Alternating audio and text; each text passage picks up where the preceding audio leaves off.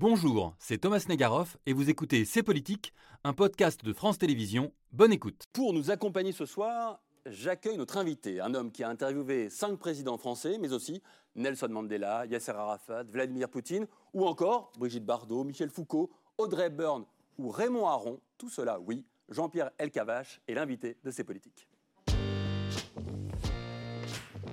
Bonsoir. Installez-vous. Bonsoir. Bonsoir Jean-Pierre. Bonsoir, merci. Merci d'avoir accepté notre invitation.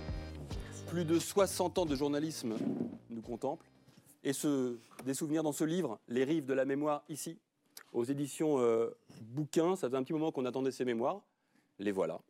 Ce ne sont pas forcément mes mémoires, à la fois mes souvenirs Ouais, personnels Mm.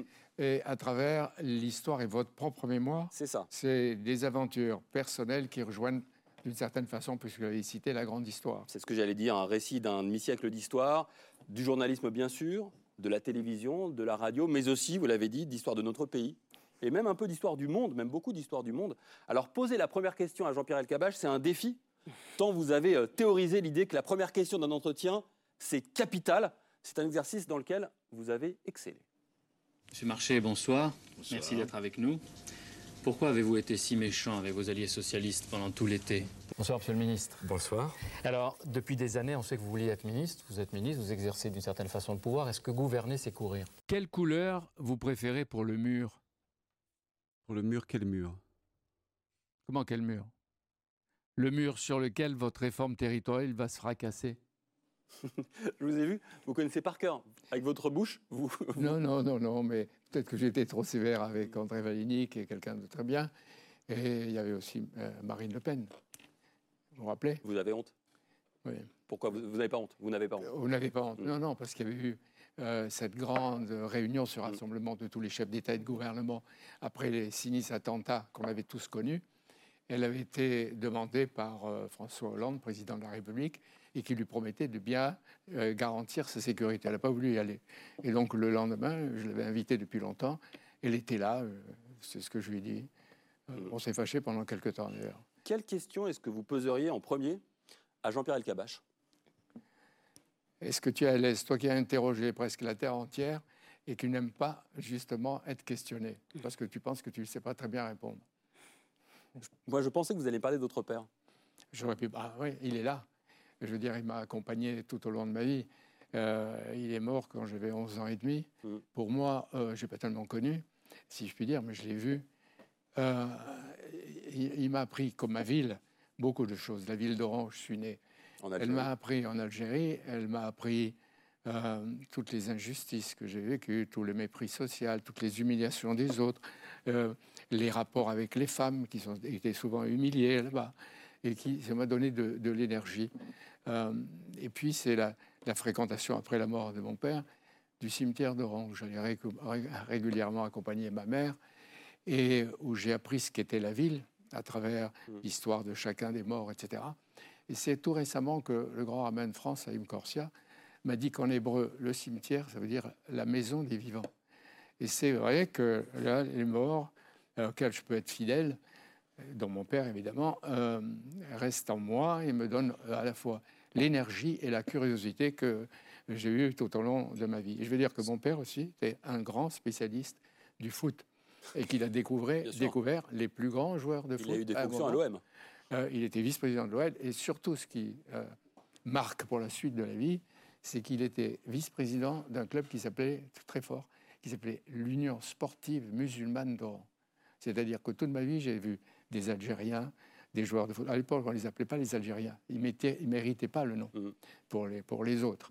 Et euh, ils venaient me voir, etc. Ça crée une sorte de fraternité entre eux et qui m'a aidé tout au long de ma vie à m'intéresser aux minorités, aux vaincus et aux méprisés. Oui, C'est pas l'image qu'on a habituellement de vous. Si Vous êtes, pour les gens qui ne vous connaissent pas très bien, qui vous ont connu par la télévision, vous êtes l'homme qui interviewe les puissants, les politiques, qui a parfois des rapports directs avec les puissants. Certains parlent parfois de rapports un peu trop proches. On y reviendra si vous voulez dans un instant. Mais en lisant ce livre, j'ai aussi découvert un El Kabbach que je connaissais vraiment pas du tout. C'est-à-dire pas la caricature. Vous- Vous avez ouvert pendant votre carrière, notamment à la télévision, votre plateau, mais à la radio aussi, à des sujets de société, sujets tabous à l'époque, qui sont aujourd'hui au cœur de nos débats. On en a choisi deux avec Camille. Le premier, c'est le cas de l'avortement. Euh, dans sa légalisée en La 1975 contraception et l'avortement. en France, La cause des femmes. la cause des femmes et l'avortement en particulier. Dans Actuel 2 sur Antenne 2, vous organisez en 72, donc trois ans avant la loi, un débat sur le sujet avec une invitée mystère, surprise, une comédienne populaire engagée pour la lutte euh, pour la légalisation de l'avortement, c'est Delphine Seyrig. Depuis un, un moment, on fait savoir que Delphine Seyrig veut intervenir parce qu'elle a suivi, euh, comme euh, c'est la règle du jeu, le débat. Alors, pour une courte intervention, le témoin de surprise de ce soir, qui est Delphine Seyrig. Vous êtes en train de discuter de si nous sommes suffisamment raisonnables pour qu'on nous donne notre liberté. Notre liberté, nous la prenons tous les jours au risque de notre vie. Les femmes se font avorter au risque de leur vie.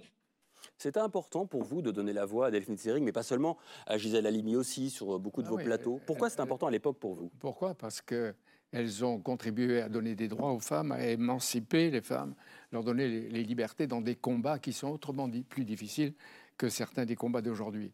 Et euh, elles étaient très mal vues. Gisèle Halimi, grande avocate, très jeune, va défendre des euh, Algériens condamnés à mort devant des tribunaux militaires d'exception. Elle est reçue par le général de Gaulle pour euh, défendre tel ou tel condamné à mort. Et euh, pour montrer son tempérament, le général lui dit Alors, mademoiselle, comment faut-il vous appeler? Il dit Non, appelez-moi maître. C'était une combative, une femme qui s'est battue toute sa vie avec le procès de Bobigny avec ce qu'elle a fait. Et donc, je vous ai dit, à l'origine, il y a ce que j'avais découvert en Algérie. Et, puis, euh, je vais te citer un exemple. J'avais une tante chez laquelle j'étais obligé d'aller chercher de l'argent toutes les semaines.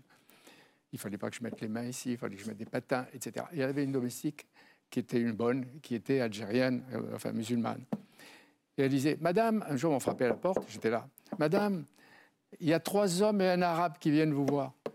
Pourquoi l'arabe, il n'était pas un homme? Hmm. Ou Madame, il y a une femme et une mauresque. C'était des femmes.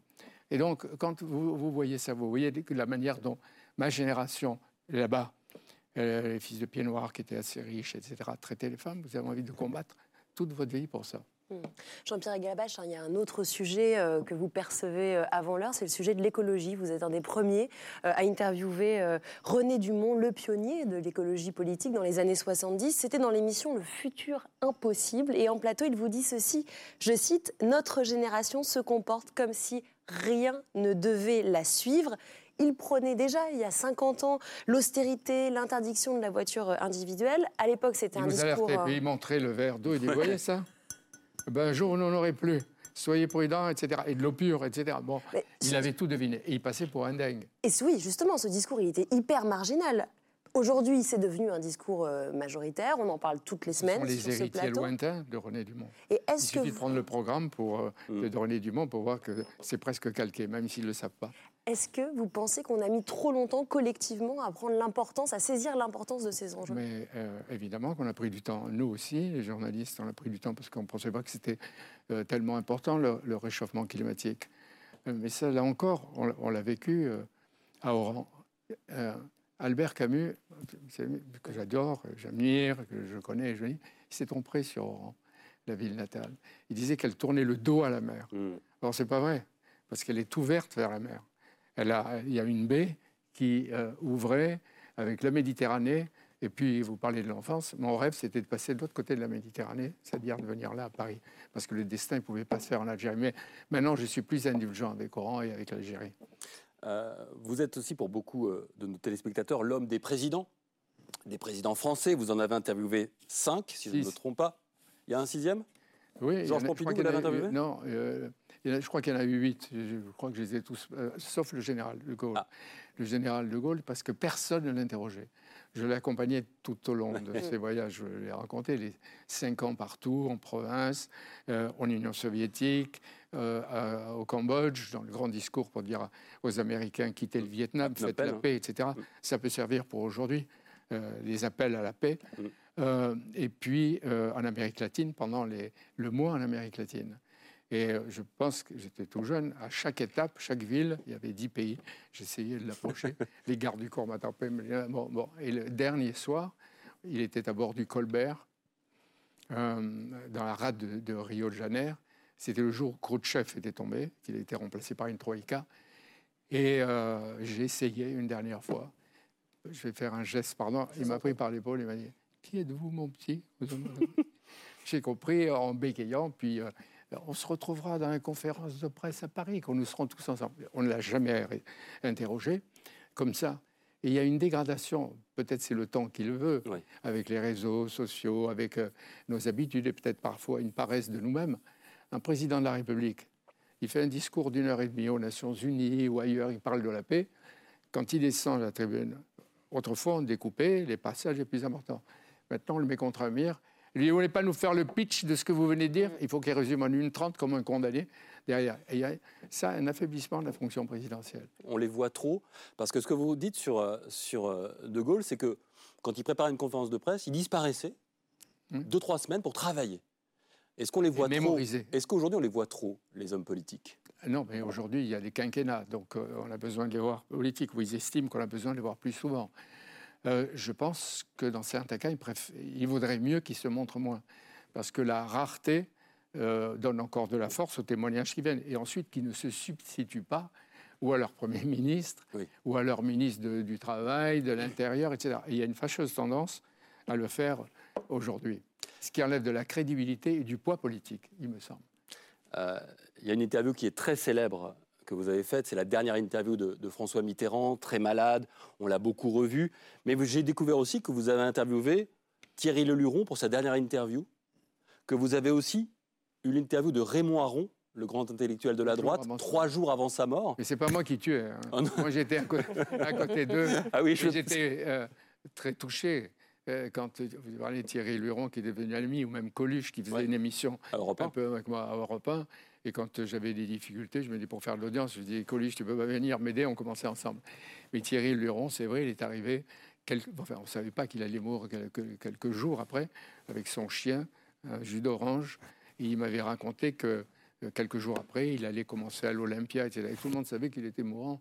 Et il fallait lui dire Ah oui, oui, on sera là. Mais précisément, ce qui m'intéresse, c'est que vous nous racontez que vous avez fait des interviews de gens qui émergeaient. Nicolas Sarkozy, très jeune par exemple, même François Hollande, avant qu'il soit président de la République. Vous avez aussi fait les présidents en cours de, au pouvoir. Et puis vous avez fait des gens comme ça en fin de vie. Qu'est-ce qui vous a le plus fasciné finalement? Voir quelqu'un qui émergeait, voir quelqu'un au pouvoir ou voir quelqu'un qui décline, qui est proche de la mort? C'est la même chose. C'est les suivre tout au long de leur vie, ou tout au long de leur vie, ou d'autres qui auront assumé des responsabilités. Et là encore, Nicolas Sarkozy, j'ai fait son premier interview, je prends un exemple. Mm. Aucune télé, aucune radio ne voulait l'interroger. Je ne sais pas pourquoi, mais il ne voulait pas. Et il faisait le tour des, médias. Il invitait tout le monde à déjeuner, à petit déjeuner. Et un jour, j'ose pas dire que j'en ai eu assez, je invité. Et d'un seul coup, ça a été un combat terrible. Il m'a réveillé avec euh, la première réponse. Il avait beaucoup travaillé. Et à partir de là, j'ai vu qu'il allait monter, mais je ne savais pas jusqu'où. Je ne pouvais peut-être pas imaginer à la présidence de la République. Mais on voyait tout de suite des tempéraments, des gens qui émergent, des gens qui ont des étoiles dans les yeux. Vous dites, et ça peut être valable pour les journalistes, parce que ce à quoi j'ai tenu, hommes et femmes, c'est aussi à transmettre. Mm. La transmission, et je suis heureux de voir aujourd'hui que partout, il y a des journalistes qui ont été recrutés, ou ont été formés, bien ou mal. Qui vous doivent beaucoup. Euh, qui ne me doivent rien, non. Je ne pense pas à la, gratitude. Il y avait une phrase de Alexandre Dumas qui dit il y a des services tellement forts qui sont rendus que la réponse, c'est l'ingratitude. Alors, je suis blindé. Qu'est-ce que vous répondez à ceux qui considèrent que vous avez parfois été trop proche des hommes politiques, que vous disiez j'ai aidé Nicolas Sarkozy? Même vous le dites, hein, vous ne cachez pas dans le livre, vous dites en 2007, ma femme elle regarde Ségolène Royal et moi je regarde Sarkozy, chacun regarde son champion pendant le débat. Euh, Mais j'avais le droit, non? On a le droit de faire ses choix. À un moment donné, j'ai pu voter Mitterrand, pas voter pour Mitterrand. Euh, peut-être pour De Gaulle, après avoir été dans un parti de Pierre Mendès France, dans lequel je n'étais pas d'accord avec euh, De Gaulle quand j'étais étudiant. alors, l'histoire de la proximité. Je voudrais dire deux, trois choses. Allez-y. La première, je suis intéressé par euh, la conquête et l'exercice du pouvoir. Comment on arrive là? Comment à un moment un homme peut émerger et s'imposer. D'où il vient. Comment il va prendre les, rênes du pays. Comment il va incarner nous, les Français, qui vont voter ou qui ne vont pas voter pour lui. Comment les décisions sont prises. Par qui. Il est tout seul. Quelquefois, on me dit, euh, il n'y a pas longtemps encore, que des ministres concernés euh, ont découvert des mesures qui avaient été décidées par une ou deux ou trois personnes au sommet de l'État, et dans leur propre département et le découvrir à la télé en, vous écoutant. Non, donc voir la, décision comme elle se fait. Et si j'avais pas eu cet intérêt pour la manière dont les choses se déroulent, est-ce que, est que j'aurais euh, accompagné de Gaulle? Est-ce que je, suis allé, je serais allé voir Mandela? Est-ce que j'aurais interrogé euh, Gorbatchev dans les moments les pires, en plus 4-5 fois? Est-ce que j'aurais interrogé Sadat? Est-ce que j'aurais été interrogé? Tous ces gens Madame Thatcher C'était de longues négociations, mais je voulais voir comment il défendait l'Europe, comment euh, Sadat, au retour de Jérusalem, il expliquait ce qu'il avait fait avant de mourir, assassiné. Jean-Pierre Cabache, vous avez un petit côté euh, Forrest Gump, vous savez, ce personnage du film éponyme que l'on voit euh, euh, apparaître dans différents moments de, l'histoire des, des États-Unis notamment. Vous êtes quand même présent dans, lors d'événements historiques importants. On voit votre visage sur euh, des photos euh, qui vont euh, s'afficher. Vous êtes avec le premier Premier ministre ici de la République populaire de Chine, Zhou Enlai. En 1965, oui. Exactement. Et puis, juste après, on, vous voit également juste derrière le général Charles de Gaulle, président Charles de Gaulle, ça, je crois, c'est en, en, 66 à Moscou face aux, soviétiques. Avec la Podgorny et Gromyko, ministre des Affaires étrangères. Exactement. et puis aussi quelques années plus tard, en, 1966, là, ce sont les dirigeants de la RDA et de la RFA qui se font face. Les premiers.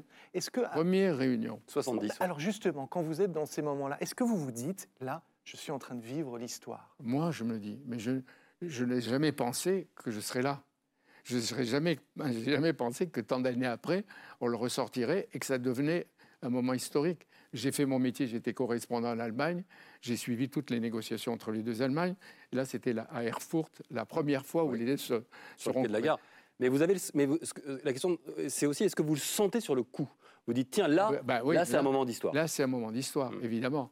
Alors qu'il y a des, manifestants dans la rue, des gens de l'Allemagne de l'Est, qui approuve euh, Willy Brandt, qui manifeste Brandt, Brandt. Et au, moment, au même moment, la police euh, les tabasse parce qu'on ne veut pas montrer que Brandt peut être de l'Ouest, peut être accueilli à l'Est. C'est donc une première. Et là, vous vous dites, il se passe quelque chose. Mm. Et je, je, suis témoin. Je suis témoin quand, euh, par exemple, le général de Gaulle entre dans la, dans la longue salle Sainte-Catherine à Moscou. Et qu'en face de lui arrivent les trois nouveaux chefs euh, et qu'ils ont l'air, moi je suis juste de, et je les vois arriver euh, intimidés, mm. intimidés par le général de Gaulle. Et dans la discussion, ils, n'arrivaient pas à lever les yeux de leur papier, tellement il les impressionnait. Et euh, donc j'ai vu, j'ai vu c'est un moment où on voit en même temps ce qu'a été de Gaulle, comme s'il incarnait l'âme des Français, le symbole de l'esprit de résistance, et en même temps de, des libertés, et en même temps qu'il ne croyait pas à la fatalité pour le destin euh, de la France. Et alors, il y a beaucoup d'images là. Ouais. Et euh, l'homme qui vous a formé au journalisme dit de, journal, du journalisme, c'est l'historien du présent. Est-ce que vous êtes considéré toute votre vie comme un historien du présent? Non, je me comme un journaliste. Et je vais vous faire une conférence, pas comme un journaliste politique en plus, comme un journaliste d'une curiosité, j'ai envie de dire, incurable, insatiable, maladive et infinie c'est vrai. Euh, c'est d'ailleurs le dernier mot du livre, curiosité. Mais j'ai dit que je ne m'étais pas guéri de la curiosité.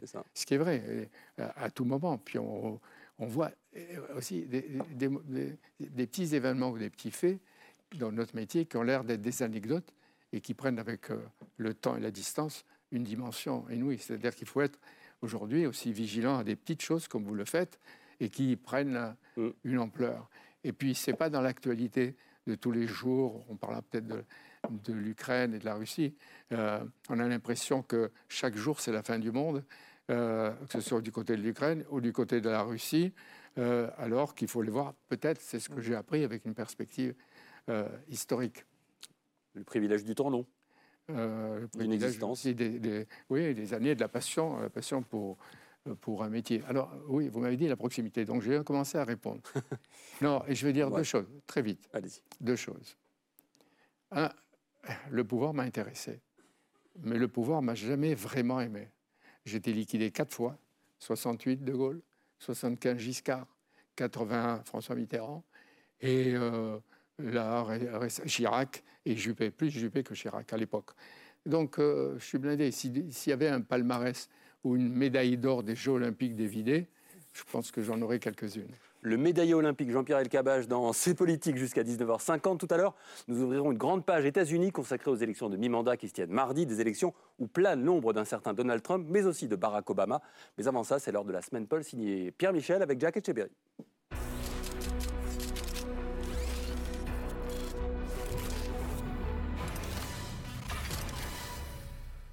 Ils étaient sur la scène de l'opéra, ils étaient sur le toit du Panthéon, ils étaient collés par terre devant l'Assemblée. C'est un moyen d'agir que j'ai et que, que je prends en fait. Cette semaine, si certains faisaient le pont, d'autres avaient décidé de bloquer un pont. Vous restez là Vous qu'alerter ce n'est pas fatalement dérangé Ça sert strictement à rien, vous êtes une minorité qui cassez les couilles à tout le monde. Face aux actions des militants de dernière rénovation, force est de reconnaître qu'il y avait aussi beaucoup d'incompréhension. À un moment, c'est violent ce que vous faites. Oui, c'est violent. Donc on faire des faits violents. Parce que moi, ma maison, elle est parfaitement isolée, etc. Chacun voit midi à sa porte, d'autres aperçoivent la catastrophe. Elle est presque radicalisée. La semaine Paul peut commencer.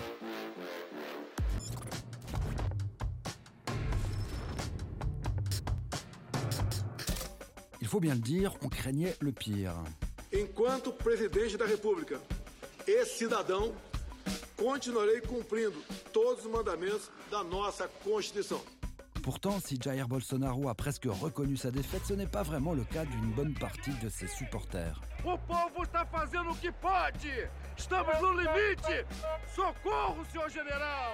Ils étaient en colère, ils ont bloqué les routes, ils ont bloqué les autoroutes, ils ont voulu bloquer le pays pour entraver la transition politique. Cette semaine, les bolsonaristes étaient rassemblés pour réclamer une intervention de l'armée. Dans son allocution, si Jair Bolsonaro a appelé à cesser le blocus des routes, il n'a pas remis en cause les autres appels à la désobéissance. Outras manifestações que estão fazendo pelo Brasil todo, em praças, faz parte, repito, do jogo democrático. Fique à vontade. Une manière de cultiver l'ambiguïté et peut-être d'espérer.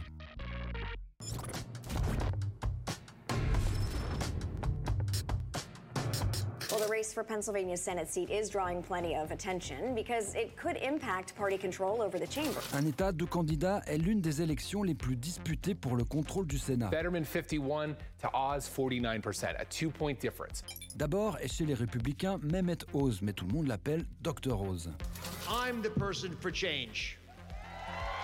Il est soutenu par Trump car c'est un des premiers à avoir soutenu Trump. Chirurgien, longtemps à la tête d'une émission médicale ultra populaire aux US, il est multimillionnaire et comme l'ancien président, c'est une star du petit écran. You brush the tooth and you get all that plaque off. Look at that. That's a good job.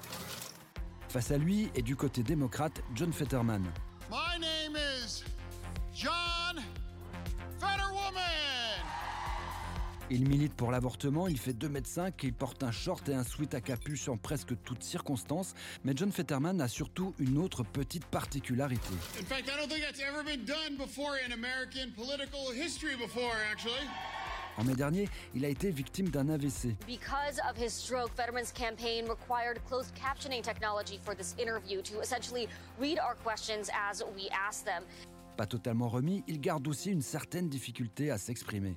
In the question that I found myself asking is Is the way that he's struggling a result of the stroke, or is it because he doesn't have a grasp on the issues? Bonne question. À plusieurs reprises et lors de son seul et unique débat, John Fetterman a d'ailleurs bien failli s'écrouler. Uh, I, I, I do support fracking, and I don't, I don't, I support fracking, and I stand, and I do support fracking. Il y a deux mois, Fetterman comptait jusqu'à 13 points d'avance sur Dr Rose. Un avantage qui depuis s'est réduit à peau de chagrin. Le Sénat se joue peut-être à un point.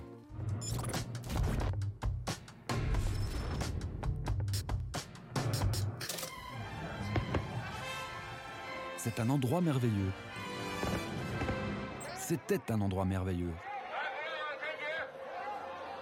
Cette semaine, c'est tout le parc de Disneyland à Shanghai qui a été bouclé pour un seul cas de Covid détecté. Un confinement d'urgence, 30 000 tests PCR et autant de touristes empêchés de regagner la sortie. C'est embêtant, mais pas le plus sidérant. Des ouvriers qui crient, d'autres qui gisent au sol. Nous sommes à Foxconn, l'une des plus grandes usines au monde d'iPhone, où mercredi, un confinement complet a été décrété par les autorités. Ils étaient des milliers à avoir pris la fuite. Par-dessus les grilles, à travers champs ou par la route. Un peu plus loin, des policiers en combinaison sanitaire les attendaient. S'il n'y a plus personne à Foxconn, qui pour faire des iPhones?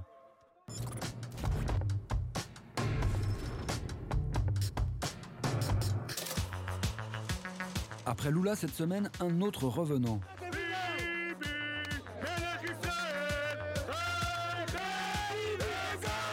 Ce n'est pas le roi d'Israël, mais quelque part c'est tout comme.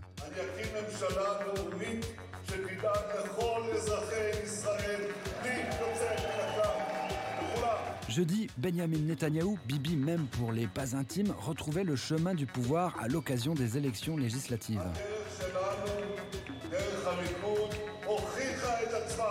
Il était déjà Premier ministre en 96. Bill Clinton était à la Maison-Blanche, c'était le premier mandat de Jacques Chirac et Yasser Arafat était encore vivant. Premier ministre ensuite de 2009 à 2021, Bibi c'est l'inoxydable, c'est l'insubmersible. Plombé par des affaires de corruption, aussi adoré qu'aboré, pour ces élections, il avait parcouru le pays dans son Bibi-bus, une sorte de papa mobile, un camion entièrement vitré et ultra sécurisé. Mais si Bibi revient au pouvoir, c'est surtout grâce à son alliance avec Itamar Benvir. Violent, ouvertement homophobe, raciste et suprémaciste, c'est le leader de l'extrême droite israélienne.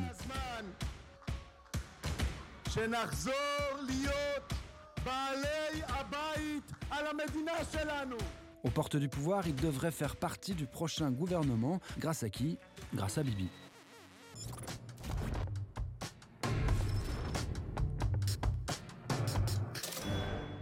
Cette semaine, c'était Halloween, et au Pérou, des policiers l'ont célébré à leur manière.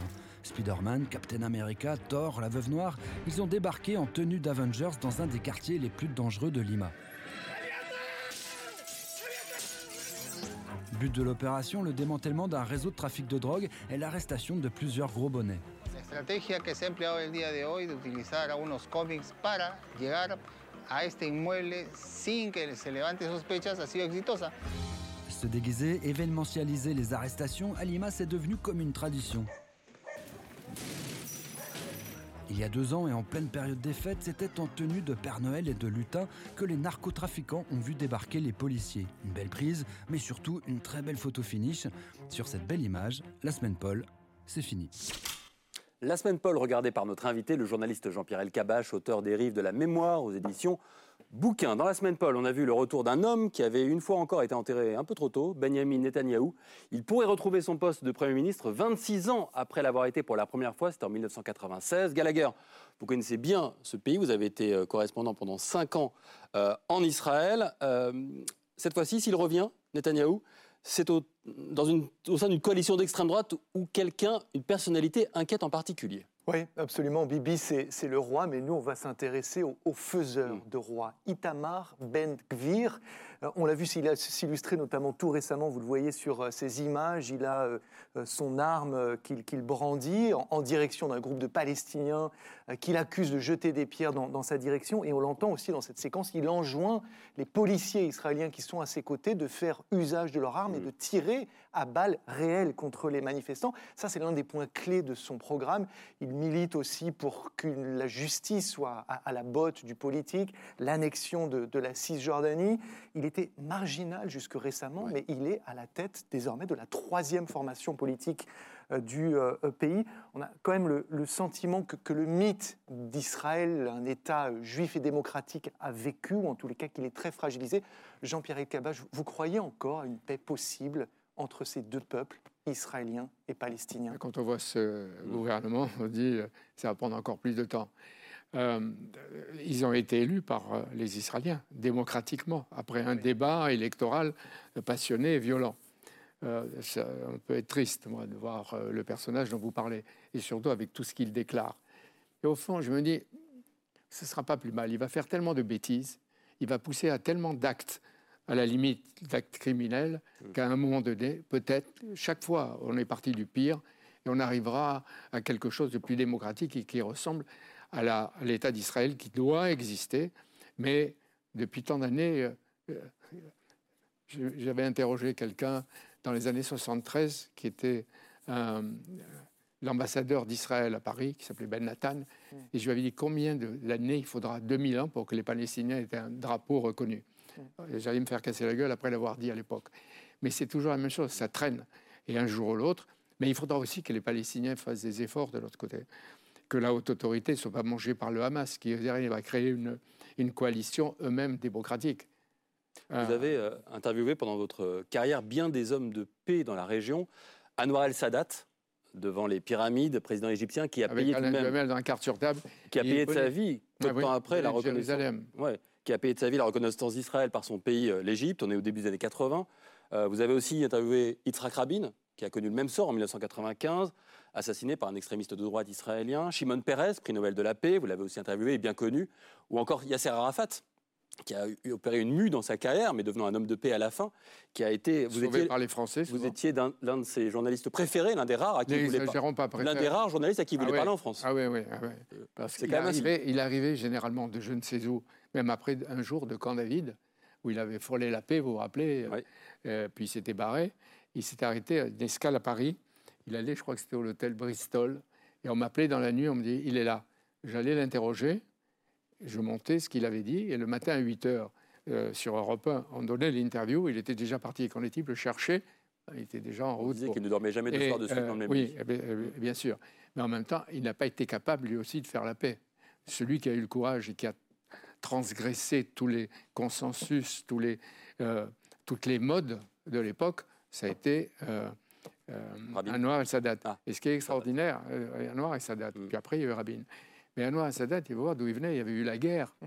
Euh, et euh, j'avais euh, interrogé, rencontré à Paris celui qui avait été l'am- l'ambassadeur d'Israël à l'époque, et euh, qui est mort maintenant, et qui était le directeur de cabinet de Begin.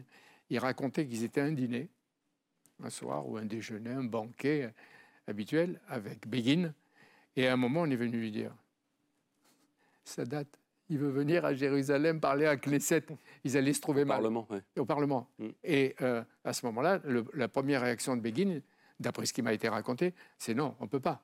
Et puis finalement, il y a eu un tel tollé mondial qui montrait le, le courage. C'est pour ça que j'ai toujours admiré, moi, les réformateurs, les bâtisseurs et, et ceux qui prennent des risques. Et Eh oui. Qui ceux qui prennent prennent des- des risques, qui, encore une fois, transgressent les modes. Mais malheureusement, ceux-là, souvent, ils sont vaincus. Euh, Et parfois vaincus par le et- sang. et parfois- Beaucoup ont été assassinés. Alors, tout à l'heure. mais, mais il faut les Oui. soutenir quand même. C'était C'est Politique, un podcast de France Télévisions. S'il vous a plu, n'hésitez pas à vous abonner pour ne rien manquer. Vous pouvez également nous retrouver en vidéo sur France.tv.